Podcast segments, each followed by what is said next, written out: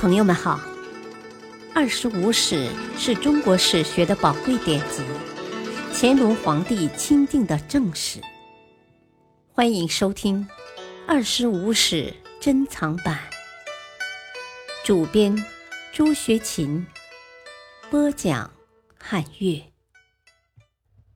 第三部《后汉书》记事五。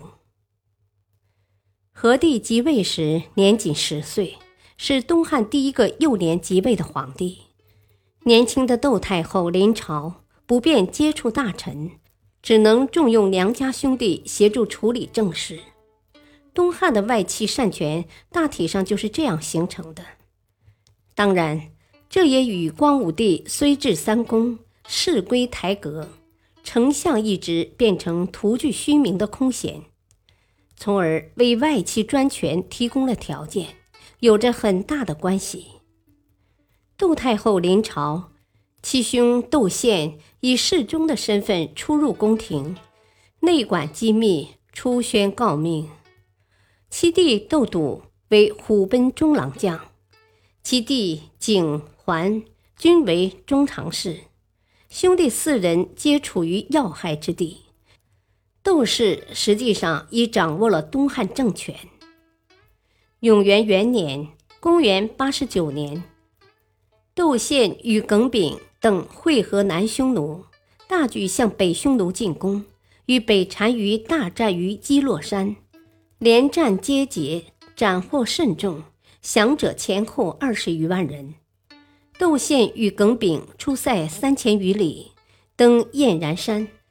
命中护军班固刻石记功而还。由于大破北匈奴的显赫战功，窦宪官拜大将军，位在三公之上。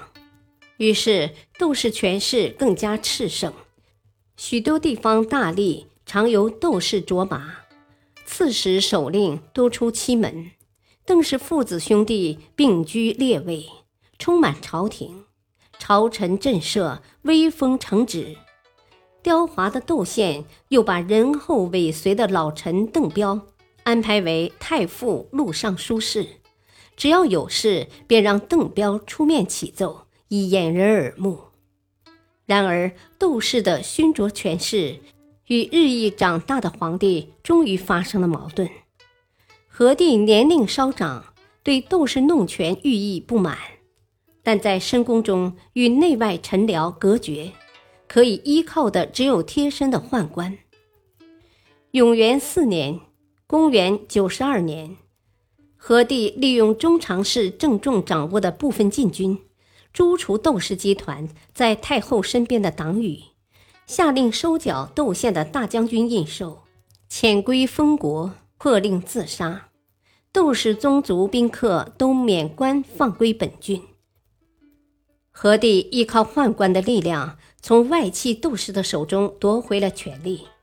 然而，郑重也从此参与政事，并因功而受封为侯。宦官用权又由此开始。窦宪伏诛，班固亦受牵连。班固曾著《汉书》，开创包举一代的断代史体例，可惜尚未著完，即病死狱中。何帝下诏，命其妹班昭众而成之。而此时，班固的兄弟班超作为西域都护，正坐镇龟兹，经营西域。永元六年（公元94年），班超发龟兹、都善等八国兵七万余人，讨伐攻杀前任都护，一直心怀二意的燕齐、微须、玉离。杀其王侯贵族，斩首五千余级，俘获一万五千人，改立燕齐左侯元梦为燕齐王。于是西域五十余国悉皆纳至内属。从此，西域地区和中原的经济文化联系更加密切，通往西亚各国的丝绸之路重新畅通无阻。班超在西域的活动。为加强中原与西域地区各方面的联系，维护多民族国家的统一，做出了不可磨灭的历史性贡献。值得一提的是，永元九年（公元97年），班超曾派遣副使甘英出使大秦（今罗马），一直至安西（今伊朗），西界临海（今波斯湾）欲渡。若不是受阻于安西传人，是很可能顺利抵达大秦的。班超在西域三十余年，已年老乞归。竟很久没有答复，其妹班昭上书为之哀求，何帝感其言，乃征召班超返还。永元十四年（公元一百零二年）八月，班超回到洛阳，九月即病逝。元兴元年（公元一百零五年），二十七岁的何帝死，邓后为了长期把持朝政。以长子刘胜有顾及而废，立生下仅百日的少子刘隆为帝，即商帝。邓太后临朝称制，其兄车骑将军邓志辅政。